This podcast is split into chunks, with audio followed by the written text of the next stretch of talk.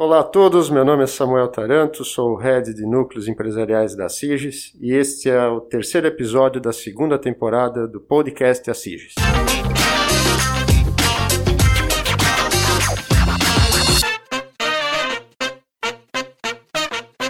Olá, Estamos aqui hoje na companhia de alguns integrantes do Comitê Jurídico da CIGES para fazer uma conversa bem descontraída e com termos claros e objetivos a respeito de uma, entre aspas, novidade no mundo jurídico, mas que acaba atingindo um grande número ou praticamente todas as empresas no Brasil, que é uma sopinha de letrinhas aí chamada LGPD. Estou na companhia aqui hoje do, do Frederico, nosso assessor jurídico da entidade, do Carlos, integrante do departamento jurídico da Malve, da Karen, também do setor jurídico da Marisol, e do Arthur, do departamento jurídico da Zanotti. Pessoal, vamos começar a falar então, destrinchar dessas essas letrinhas. Quem quer começar falando um pouquinho para a gente do que, que significa essa sigla? O que, que é a LGPD?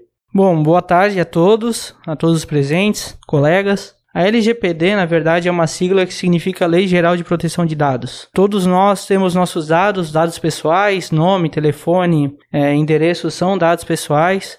E hoje em dia, se a gente avaliar as grandes empresas do mundo, as grandes empresas que, que cresceram na última década aí, Facebook, Google, Instagram, enfim, todas essas mídias sociais, de modo geral, cresceram muito vendendo dados pessoais. Então hoje é um hoje é um dos maiores ativos nessa é o maior ativo dessas empresas, né? Seriam os dados pessoais e de modo geral é, as outras empresas também necessitam desses dados pessoais justamente para conseguir ter um norte de como trabalhar como investir no teu negócio. Então, a partir do momento que tu tem um dado pessoal, tu consegue definir se tu vai, por exemplo, fazer alguma estratégia de marketing é, indo pela opção A ou indo pela opção B, tentando definir qual vai ser a classe que tu vai atingir, é, a área que tu vai atingir, enfim, tudo isso são dados pessoais. A LGPD, ela traz justamente uma regulamentação que busca é, resolver essa situação, busca limitar as empresas quanto a esses dados, né? Então, a empresa, ela pode ter os dados quando houver a justificativa da necessidade desses dados. Do contrário, vai ser necessário uma espécie de tratamento desses dados, um mapeamento desses dados,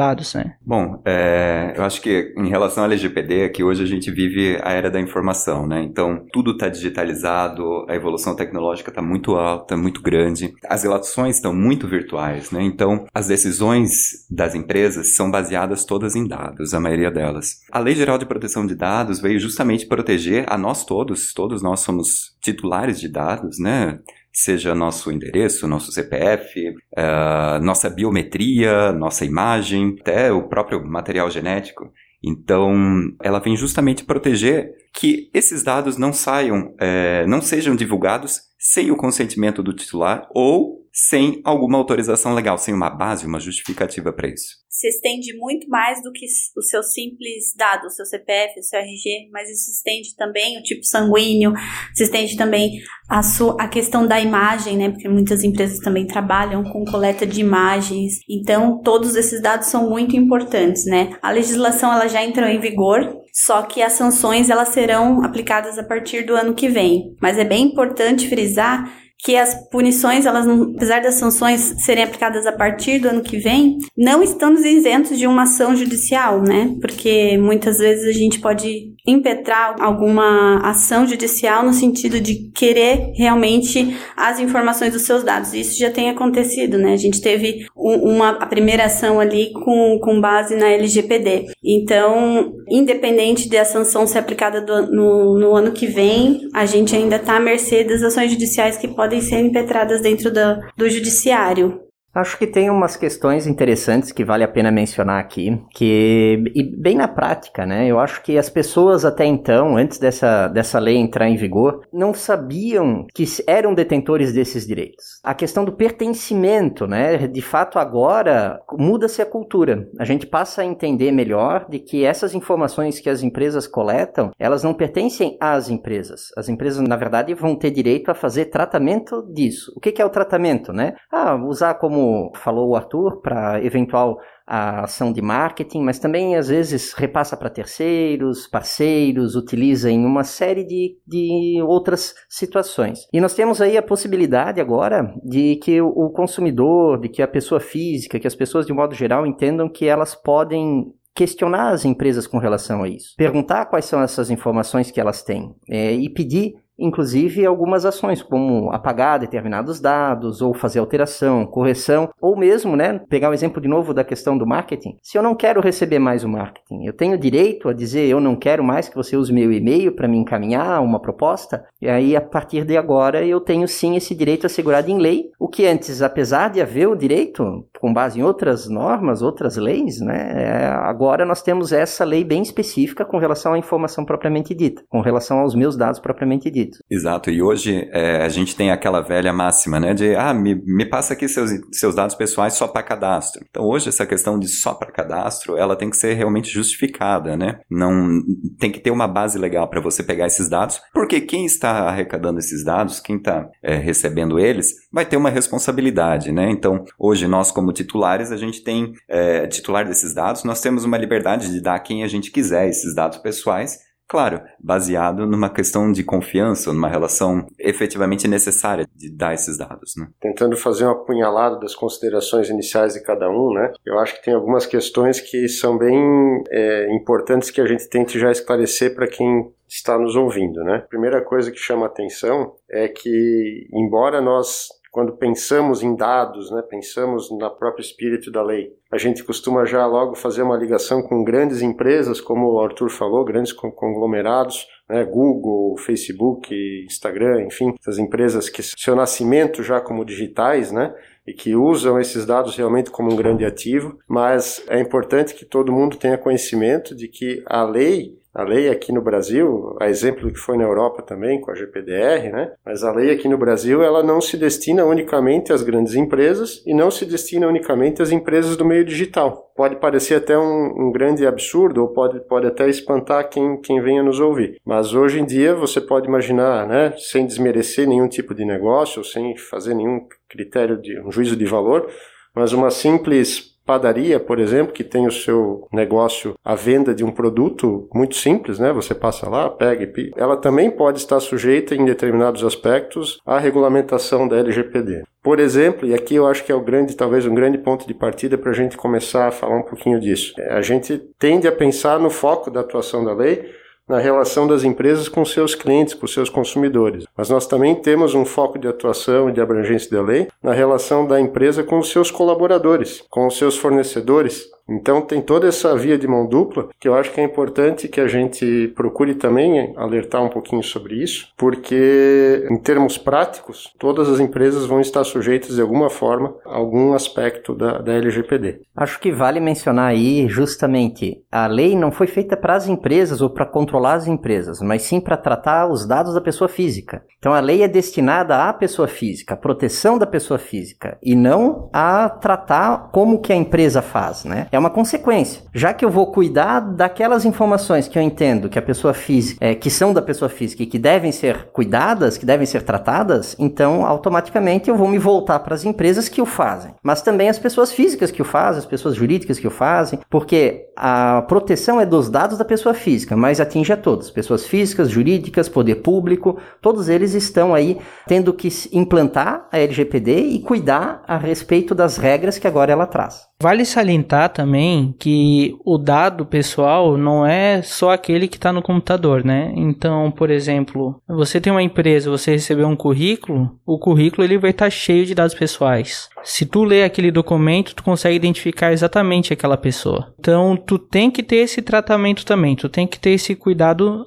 também, é essencial, né? Se esse currículo vaza, se esse currículo acontece de cair em mãos erradas, e podem acontecer e alguém fazer um golpe em cima daquela pessoa, né? Você pode de certa forma também ser responsabilizado porque você deveria ter tratado esse dado e não fez. Pensando aqui um pouquinho, né, tentando traduzir para o lado prático disso, né? Nós que somos todos do meio jurídico, né, advogados, a gente já tem um certo conhecimento prévio dos termos legais do que a lei diz. Mas, por exemplo, para mim tem uma palavrinha-chave ali na lei que é repetida em diversos momentos, que é o consentimento. Esse me parece que é o termo-chave e eu acho que a gente poderia tentar traduzir para quem nos ouve o que, que significa esse consentimento e aonde a gente vai aplicar ele nesse tratamento e uso de dados, como o Arthur comentou. Vou dizer em palavras mais fáceis de se entender, é quando você autoriza o uso dos seus dados. Então, geralmente, o comerciante que envia através de lista de transmissão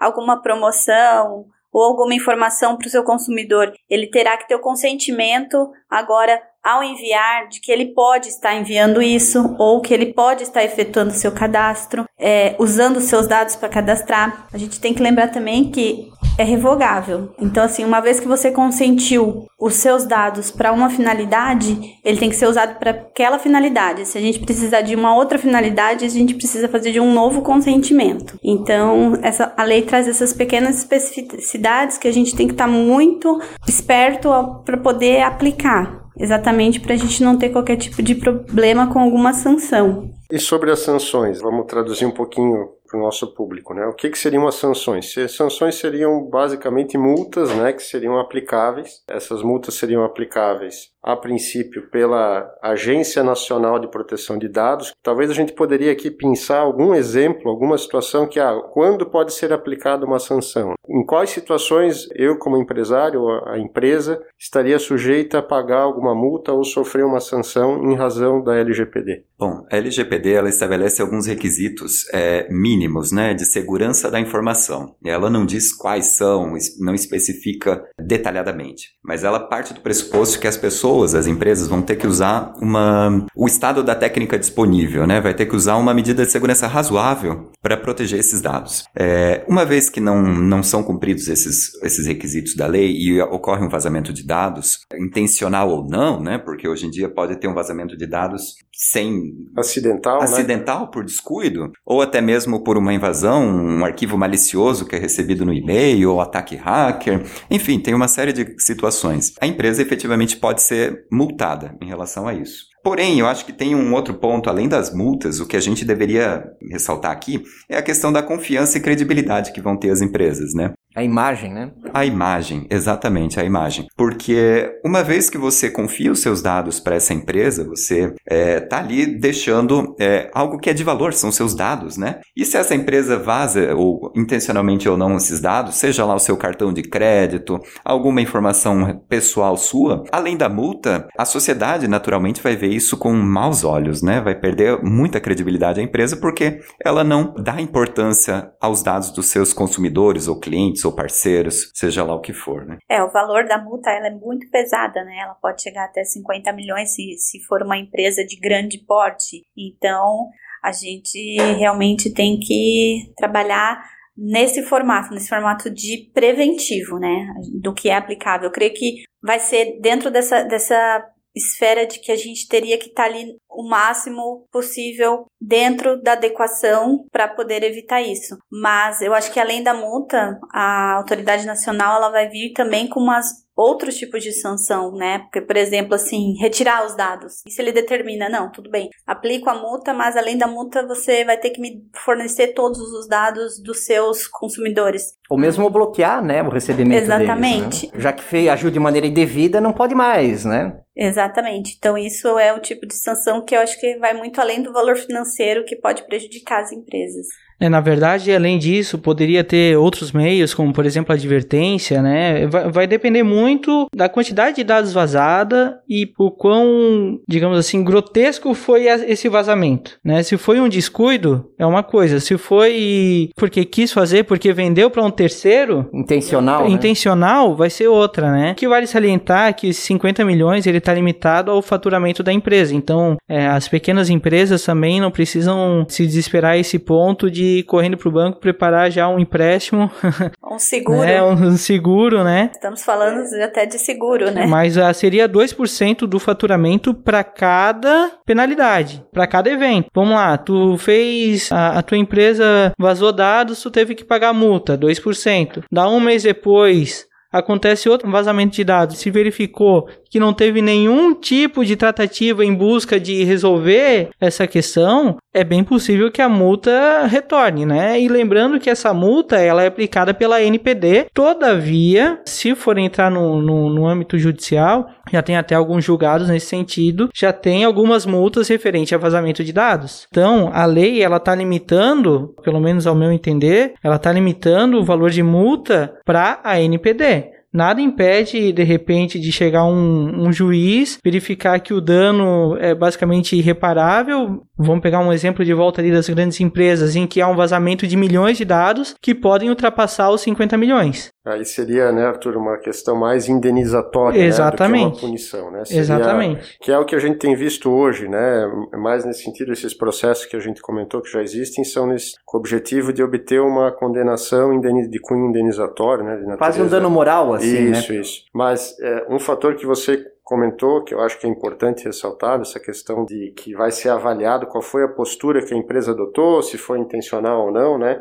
Acho que é interessante deixar claro que a lei fala expressamente sobre isso. Né? A lei fala de medidas atenuantes, digamos assim, que devem ser consideradas no momento de arbitrar essa multa. Então, por isso que a gente fala da preparação, ou seja, da, da precaução que deve ser adotada, porque ainda que talvez não seja possível eliminar 100% o risco de acontecer algum evento de vazamento, pelo menos você tem que estar preparado para poder demonstrar para a autoridade que você adotou todas as medidas possíveis, tecnicamente possíveis, como o Carlos comentou até no início da fala dele, que estariam disponíveis no momento para evitar isso. Medidas técnicas disponíveis e adequadas ao seu negócio, né? Então, uma alternativa vai ser para uma empresa de grande porte e outra para um pequeno comerciante, uma loja, assim, são tudo proporcional, né? O que vale para um não vai valer para outro, né? A própria lei define, inclusive, essa possibilidade, né? Das micro e pequenas empresas, por exemplo, terem um tratamento diferenciado. Só não, ainda não existe de novo, porque o órgão, né? A regulamentação não, não fez. Né? Inclusive né? sobre ter DPO nas Exato, exato. A, Se a todos Karen, precisam, não, né? A Karen já trouxe o assunto que eu queria falar agora. Legal, cara. Estamos, estamos na mesma linha aí. Bacana. O que, que é esse tal de DPO, Karen? Já que tu provocou, então vamos lá. Tá, vou falar também numa linguagem um pouco Sim. mais clara, né? O DPO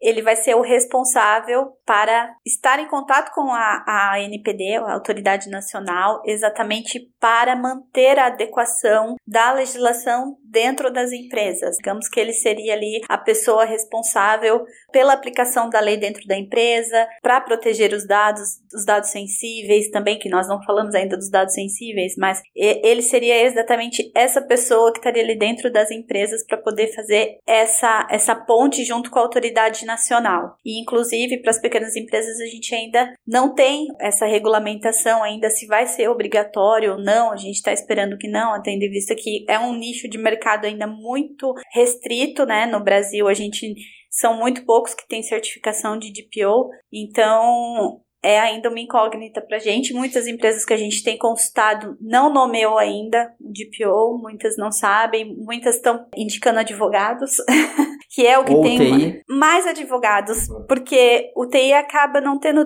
tanta intimidade com a legislação. É isso que a gente está falando aqui. E o, o que vai realmente, o que está sendo regulamentado e o que vai ser feito na prática. Fica aqui ainda um pouquinho no ar, assim, essa questão do, do DPO, como as empresas estão adotando. É, ainda referente ao DPO, então compete a ele decidir, é, ou então pelo menos apontar os riscos de quando tem algum dado sensível, algum dado pessoal que está tramitando na, na, na, empresa, né? Entre advogados e TI, se eu tivesse uma empresa, eu escolheria uma pessoa do RH. Uma pessoa do RH, ela entende bastante do fluxo da empresa, ela entende bastante dados pessoais, ela entende bastante é, de comunicação, de tentar resolver esses dados, tentar diminuir essa chance de risco. Ainda que a lei não, não defina, eu vou um pouco mais além, eu entendo que o operador de dados, todo mundo tem a disponibilidade de vazar dados. Todo mundo na empresa é responsável, indiferente do tamanho da empresa. Hoje todo mundo tem acesso ao e-mail, hoje todo mundo tem acesso à internet, hoje todo mundo tem um celular no bolso, que se quiser pegar o celular e tirar uma foto e compartilhar num grupo no WhatsApp, é possível. Isso é um vazamento de dados. Não é porque tem um DPO na empresa que a tua empresa ela tá segura. Acho que a gente falou só o que é o DPO, mas a gente não falou a sigla o que é DPO, né? Que é o Data Protection Officer, né? Que é uma pessoa que vai responder perante a autoridade nacional, né? Então ela pode ser, como a gente falou aqui, pode ser de qualquer setor. É aquele que mais adequa à empresa. Que tem o perfil. Inclusive terceiro, DPO pode ser terceiro também. Sim, sim. Eu queria até pegar esse gancho no que o o Arthur acabou de comentar, o Carlos também, que é, é, legal trazer a sigla, né, a tradução. PO, na verdade, é a nomenclatura que a gente importou, né, veio lá da GDPR, né, da legislação europeia, que fez a, a, foi a base da nossa legislação nacional, mas a nossa lei, a lei, a LGPD mesmo, a lei brasileira, ele cita a figura do encarregado de dados, né, então esse é o nome, a nomenclatura em português, né? Com relação a esse último comentário, de fato, assim, né? Eu acho que a grande questão é, bom, para uma empresa de um porte considerável, você talvez seja o mais natural, o mais cauteloso, inclusive, que você contrate alguém ou eleja alguém dentro dos seus quadros atuais, né? Mas é mais natural que a pessoa, né, a figura do encarregado, do DPO, seja como for, seja alguém que seja incorporado realmente ao quadro de colaboradores, até nível de organograma, enfim, se discute muito, né, se é diretoria ou onde, onde está, enfim, mas é natural que se traga uma pessoa para exercer essa função. Agora, voltando para a nossa realidade aqui em termos de quantidade de empresas, a gente sabe que a grande maioria das empresas não vai ter essa condição, né? Até porque muitas vezes são empresas de uma pessoa, duas, três, quatro, né? Você não vai contratar alguém para fazer isso. E claro, a Karen bem ressaltou, o Arthur também, de que a gente ainda não sabe se as pequenas, médias empresas, enfim, quais empresas vão efetivamente estar obrigadas a ter a figura do DPO. A lei hoje não faz essa distinção, então a gente deve trabalhar com o cenário de que a princípio todas estão obrigadas, mas se espera que ocorra uma regulamentação. De todo modo, uma solução possível para as pequenas empresas que não quiserem trazer um funcionário, né, um colaborador próprio, seria ter a, a, contratação de um terceiro, como o Arthur comentou, que tem se falado no DPO as Service, né, um prestador de serviço, que pode ser uma pessoa jurídica, inclusive, né, que eventualmente a gente já deve ter no mercado assim, pessoas jurídicas que se dedicam a isso e que vão exercer esse papel para diversas empresas. Né? A lei não, não proibiu isso, é uma alternativa que a gente vai saber quem efetivamente vai precisar tomar essa medida quando tivermos a regulamentação por parte da NPD. Samuel, só retificando, a questão do DPO, sim, pode ser uma pessoa jurídica, mas seria uma espécie, por exemplo, de uma contratação de uma empresa de engenharia. Tu vai contratar o, engen o CNPJ, todavia o DPO tem que ser pessoa física. Então, a empresa de engenharia, ela vai, por exemplo, fazer uma RT para o engenheiro pessoa física. É a mesma coisa do DPO. O DPO vai ter que ser pessoa física também, ainda que seja uma empresa terceira, né? Daí tu faz um contrato de anuência, enfim, né? Daí é outras questões né? Agora, para essas empresas de pequeno porte, às vezes empresa aí com um, dois funcionários, a minha sugestão é o seguinte: tem bastante informação na internet, avalie essa informação, leia a lei, porque é uma lei curta, é uma lei de fácil entendimento, ela não tem palavras robustas, palavras jurídicas. Ali vocês vão conseguir entender bastante do que a lei está tá buscando e a partir disso tu começar a mapear os teus dados, começar a mapear os teus processos e avaliar a necessidade de tu ter esse dado, a necessidade de tu ter esse processo ainda dentro da tua empresa. Então, por exemplo, vai chegar um funcionário lá para uma entrevista de emprego, você vai pedir para ele, por exemplo, religião. Tem necessidade de pedir religião para ele? Já se caracteriza como um dado sensível, que também está estipulado na lei. Qual que é a tua opinião política? Tu é de direita ou de esquerda? Qual que é a necessidade disso para ele exercer a função na tua empresa? Entendeu? Isso também é um dado sensível. Então, isso tem que ser avaliado. A lei ela está procurando que menos é mais. Somente o dado necessário que de fato é necessário. Eu quero botar uma pimentinha aqui para a gente falar um pouco do prazo, que fala que quando a gente for acionado para demonstrar o, os dados para a pessoa que solicitou, o prazo é de 15 dias. E muitos têm discutido que esse prazo é muito apertado, porque a GDPR mesmo traz um prazo de 30 dias, é muito difícil de cumprir. E meus colegas, o que, que vocês acham disso? Se eu puder só mencionar, o Carlos também acho que vai, vai comentar alguma coisa, mas tudo passa pelo início, né, de como é que eu vou estruturar dentro da minha empresa esse fluxo de informações. Então acho que fica uma dica aqui complementando aquilo que o Arthur falou, que é justamente o primeiro passo você entender o que de informação você tem dentro da tua empresa, mapear essas informações, ou seja, saber onde elas estão, quais são elas, né, se são necessárias ou não, fazer uma triagem, fazer uma limpa, né, e aí trabalhar com um fluxo, né, a, a pessoa responsável, então, ela recebe um comunicado desse, uma notificação dessa para responder alguma coisa, tendo já por base esse fluxo, vai entender onde que está a informação que ela precisa responder, vai conseguir coletar essa informação, ainda que não seja do setor dela, mas ela vai saber onde buscar, e aí vai conseguir entregar. Facilita o cumprimento do prazo, em que pese concordo,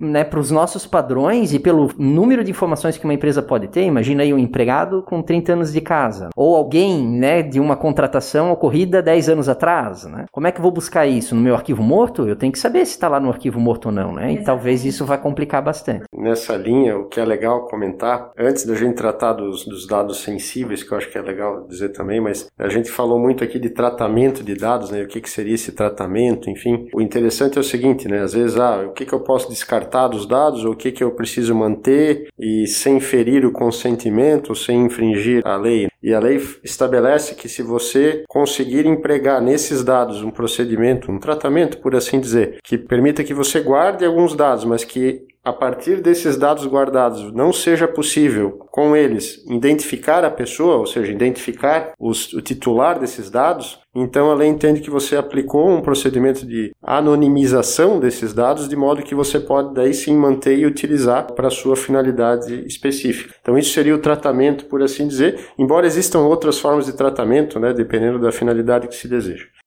Então, acho que uma das coisas importantes que o pequeno empresário né, pode fazer, a pequena empresa, é justamente fazer essa avaliação de que se o dado que ela está coletando, que ela está recebendo, se tem sim vinculação com o fim da atividade dela. Então, quer dizer, minha atividade, né, o fim dela, precisa daquele dado? Se sim, então eu tenho uma justificativa plausível para ter esse dado comigo e guardar esse dado. Se não, é talvez preferível excluir o dado e não trabalhar mais com eles, principalmente na questão dos dados sensíveis. E aí, sobre os dados sensíveis? Sensíveis. Vamos esclarecer para o pessoal que nos ouve o que, que seriam os dados sensíveis? Bom, eu posso tentar ajudar um pouco, é, vocês me ajudam também, mas dados sensíveis são dados que a legislação traz um tratamento bem especial, né? Pode ser uma questão religiosa, uma questão partidária, pode ser uma questão da sua saúde, pode ser seu material genético, sua identidade, sua biometria. Então, são dados que, por si só, eles têm um prestígio maior pela legislação, né? Então, por isso, eles têm que ser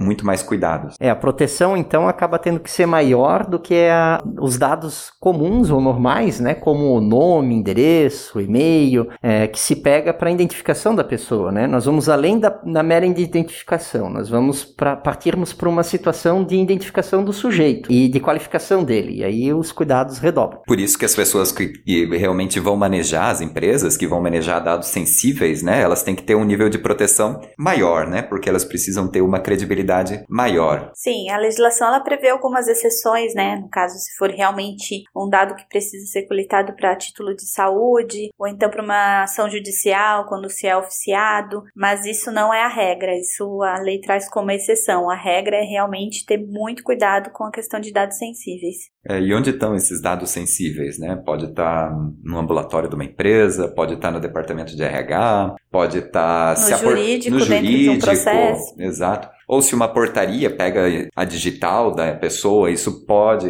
estar lá também. É bem abrangente a questão do, dos dados sensíveis, exatamente. Bom, e Karen e Carlos, né, vocês que atuam em duas empresas aqui da nossa região, importantes empresas da região, com um porte considerável, o que, que vocês podem nos indicar, nos relatar de como tem sido o processo de plantação e adaptação dentro das empresas de vocês com relação à LGPD? Bem, nós na Marisol já começamos a implantação, nós já fizemos toda a parte de kickoff, workshop, vamos entrar na área de assessment, exatamente que é essa área de coleta de mapeamento, né, de onde estão essas informações. É um processo bastante moroso, a gente crê que essa implantação demora em torno de seis meses para a gente poder finalizar toda a política de adequação dentro da empresa. Nós trabalhamos muito com dados sensíveis, né? Nós trabalhamos com crianças na, na área de moda. O jurídico está muito empenhado. Acho que hoje a gente, o departamento jurídico é o que mais está atuando na, na implantação. Nós estamos bem engajados com isso e tem sido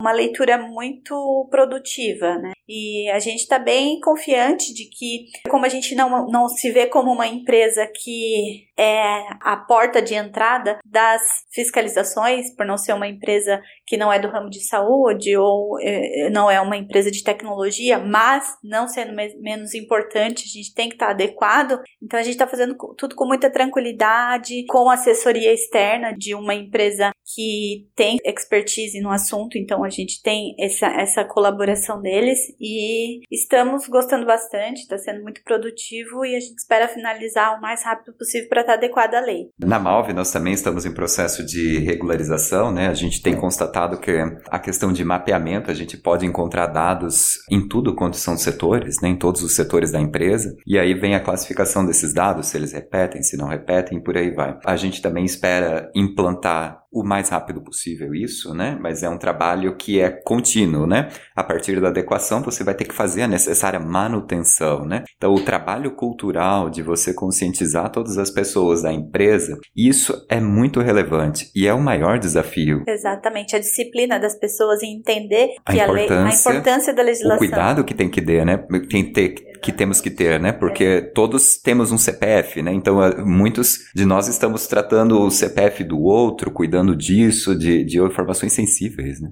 E acho que isso é, isso é bem bacana de lembrar, né? Porque a gente falou muito aqui de o empresário, o dono da empresa, e daí falamos do DPO, do encarregado, né? Como se às vezes pode passar a impressão que são só essas pessoas que têm efetivamente a responsabilidade ou têm que ter a cautela de cuidar desses dados, né? E na verdade, quando a gente se depara com uma organização do tamanho da Malve, da Marisol e, claro, outras menores também, esses dados, essas informações circulam obrigatoriamente por diversas, né, centenas, às vezes milhares de pessoas. Então, essa questão da cultura que você comentou, Carlos, eu acho bem, bem importante mesmo, né, das pessoas, toda a empresa compreender a importância desse tema e de dar a sua colaboração individual para que o objetivo final seja atingido. Né? Não adianta achar, como o Arthur também já comentou, de que tendo um DPO vai estar tudo resolvido. Né? Não, nós precisamos que todo mundo, que a empresa toda compre essa ideia e que se engaje nesse objetivo objetivo, né? Que é justamente para o bem da sociedade, né? Isso daqui, a legislação estabelece a proteção de dados para o titular, né? Então todos somos titulares de dados e isso temos que entender e nos colocar no lugar dos outros que fazer o manusear do melhor cuidado possível vai ser o ideal para todo mundo e para a sociedade. Proteção da privacidade, né? O que tantos buscam aí por conta dessa situação, né? E Fred, você que é, atua ali na nossa assessoria jurídica da entidade, a partir disso também faz muitos atendimentos aos associados né, da CIRGES. Eu imagino que já tenha havido aí diversas consultas sobre o tema e mesmo na tua né, atividade profissional como advogado, né, eu também sou advogado, a gente também tem tratado disso e aí olhando um pouco né, do, de fora, ou seja, não internamente de uma grande empresa, o que que você tem visto, percebido das empresas menores e o que que você pode recomendar para essas empresas menores ou pequenos empresários de medidas a serem adotadas para tentar se adequar a esse essa nova lei, digamos assim, né? Então, acho que é importante frisar que muitos estão ainda perdidos sem saber como começar, inclusive, né? Qual que é o primeiro passo a ser dado, depois como que eu tenho que lidar com isso tudo e a manutenção depois, como falou o Carlos, né? Bastante importante. O primeiro passo eu acredito que seja justamente se a pessoa ainda não entendeu bem qual que é o papel dela ou qual que é o envolvimento que ela vai ter com essa LGPD, com a nossa nova lei, né? Que procure então um profissional habilitado, procure alguém que entenda da matéria. Afinal de contas, quando a gente tem um problema médico, a gente procura um médico. Quando nós temos um problema é, em relação à, contadoria, contabilidade, aliás, procuramos um contador. Então, por que não um, procurar um especialista, né? Quando a gente tem problema, a gente procura um advogado. Exato, né? de, de maneira mais macro, né? então, por que não também alguém para nos auxiliar na questão da implantação, do entendimento até do que, que é preciso fazer. A gente sabe que o pequeno talvez tenha menos a fazer, mas mesmo assim vai ter algo a fazer. Como foi bem dito no começo, todos nós estamos envolvidos nisso. A proteção é pro CPF. Todos nós temos em algum momento ou de algum grau algum contato com algum CPF. Então eu vou precisar sim, todos nós precisamos sim nos adequar. Essa questão da adequação o profissional pode nos ajudar bastante. E aí os primeiros passos o próprio profissional pode dar, que é como a gente disse, o primeiro de todos, o mapeamento dos dados, né? Entender qual é a minha realidade e começar a fazer um filtro. Só complementando o que o Fred está falando, eu acho que não tem receita de bolo, né? Eu acho que o que é implementado numa empresa pode ser que não seja o nível de controle adequado para outra, né? Então, para uma pequena empresa, talvez o controle tenha que ser um controle mais básico, né? Não precisa ser um controle tão robusto quanto empresas que manuseiam dados uh, sensíveis, né? Como hospitais, ambulatórios, essas coisas assim. Então, para que todos fiquem cientes, eu acho que não é possível copiar a implantação de uma LGPD ou adequação de uma LGPD de uma empresa para outra, né? Cada um tem o seu nível de adequação. Né?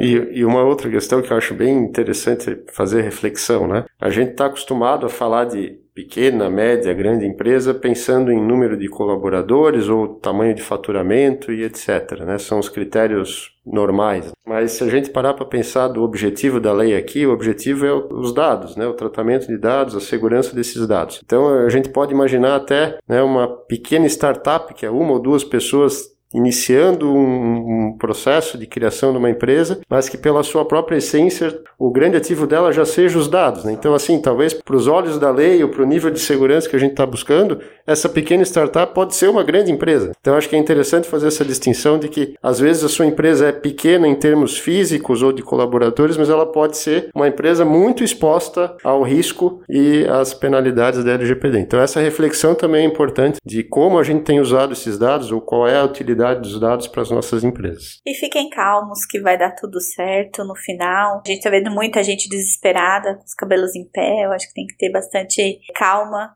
e fazer as coisas bem no seu tempo, que tudo vai se adequando, né? Eu acho que vai pegar. Muita gente teve a dúvida já de que pegou, a LGPD né? não ia pegar, mas vai, já tá pegando. Já tá sendo aplicado. Acho que cada vez mesmo, menos, graças a Deus, a gente tá vendo no Brasil leis que não pegam, né? Pessoal, queria agradecer muito a presença e a participação de vocês, doutor Frederico, doutor Carlos, doutora Karen. A gente tinha combinado no primeiro de não falar doutor, né? Então, com relação ao Arthur, eu vou tirar o doutor. Mas agradeço mesmo a presença de todos. Desculpe as brincadeiras aqui. A intenção foi fazer um bate-papo mesmo, muito descontraído e sem muitas formalidades. E queria dizer em nome da, da CIGES que a nossa estrutura, a nossa equipe, a nossa assessoria jurídica está à disposição dos associados para também, se puderem consultar, utilizar e fazer esclarecimento de, de dúvidas que tenham a respeito do tema. E a entidade, por intermédio dos seus núcleos e também por intermédio do próprio comitê jurídico, vai procurar prestar ainda mais esclarecimentos a respeito desse tema. Nós temos aí a previsão de realizar alguns eventos, algumas possíveis palestras, alguns artigos que se dediquem a alguns, alguns aspectos da LGPD para que os nossos associados possam buscar informações aí orientativas a respeito do assunto. Ok? Eu agradeço, obrigado e até o próximo podcast da CIGES.